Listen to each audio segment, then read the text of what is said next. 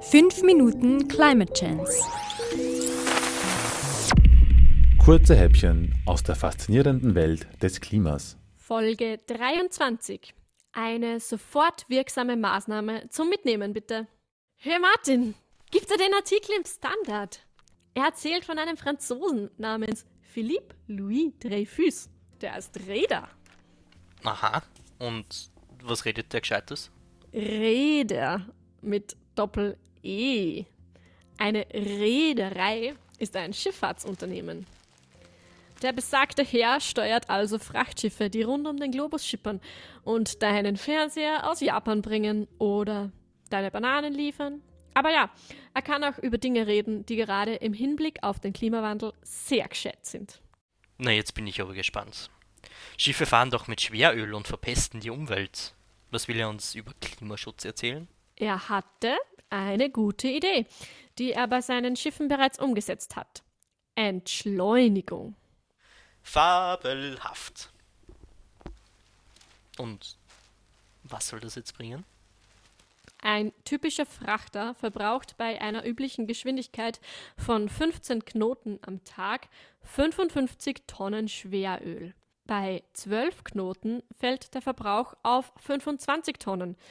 So errechnete dieser Räder 20% langsamer bedeutet unter dem Strich 55% weniger Schadstoffe. Wow, der ist also nicht nur Räder, sondern auch noch Rechner. Den Verbrauch mehr als halbiert. Das heißt, wenn das jetzt weltweit alle machen würden, sparen wir einen guten Teil CO2. Gold richtig. 60.000 Frachter irren auf den Weltmeeren rum. Gemeinsam können sie schon einen guten Beitrag zur Klimawandelbekämpfung beitragen. Transport per Schiff wird oft als klimafreundlich kommuniziert. Das liegt daran, dass man pro Gütertonne wenig CO2 produziert, zumindest verglichen mit anderen Transportarten. Somit ist diese Art von Verfrachtung in relativen Zahlen Klimakönig. Nichtsdestotrotz, hier steht auch, dass zum Beispiel Europas bedeutendste Reederei, MSC, insgesamt mehr CO2 als die größte europäische Fluggesellschaft Ryanair produziert. Und wann startet jetzt die Verlangsamung der Schiffe? Hoffentlich schnell. Wissen wir nicht. Denn der Vorschlag wird nicht wirklich angenommen. Oder? Wieso? Ja, wie in allen Branchen herrscht Stress. Also alles muss möglichst schnell gehen, da Zeitaufwand eben auch Kosten bedeutet. Na, dann brauchen wir halt noch höhere Treibstoffpreise. Wenn wir endlich einen vernünftigen CO2-Preis hätten, dann gäbe es das Problem doch gar nicht erst. Gut möglich. Tatsächlich ist der Ölpreis schon mal so hoch gewesen, dass die wichtigsten Reedereien freiwillig ihre Frachtschiffe verlangsamt haben, um eben diese Kosten zu sparen.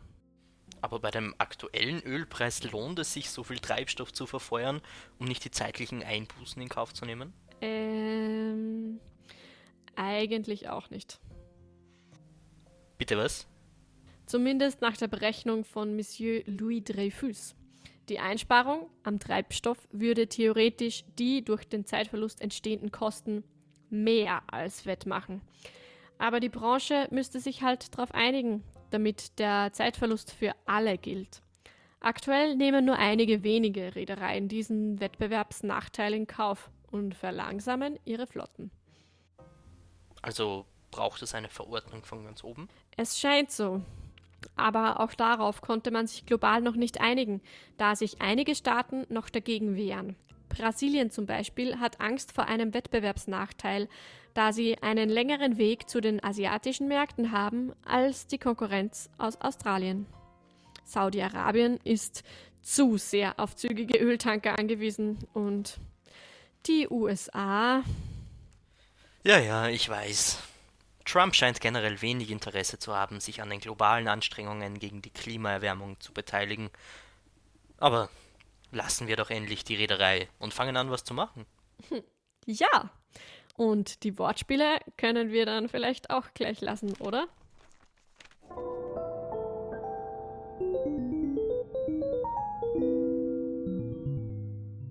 Gesprochen von Franziska Herbst und Martin Meerwald.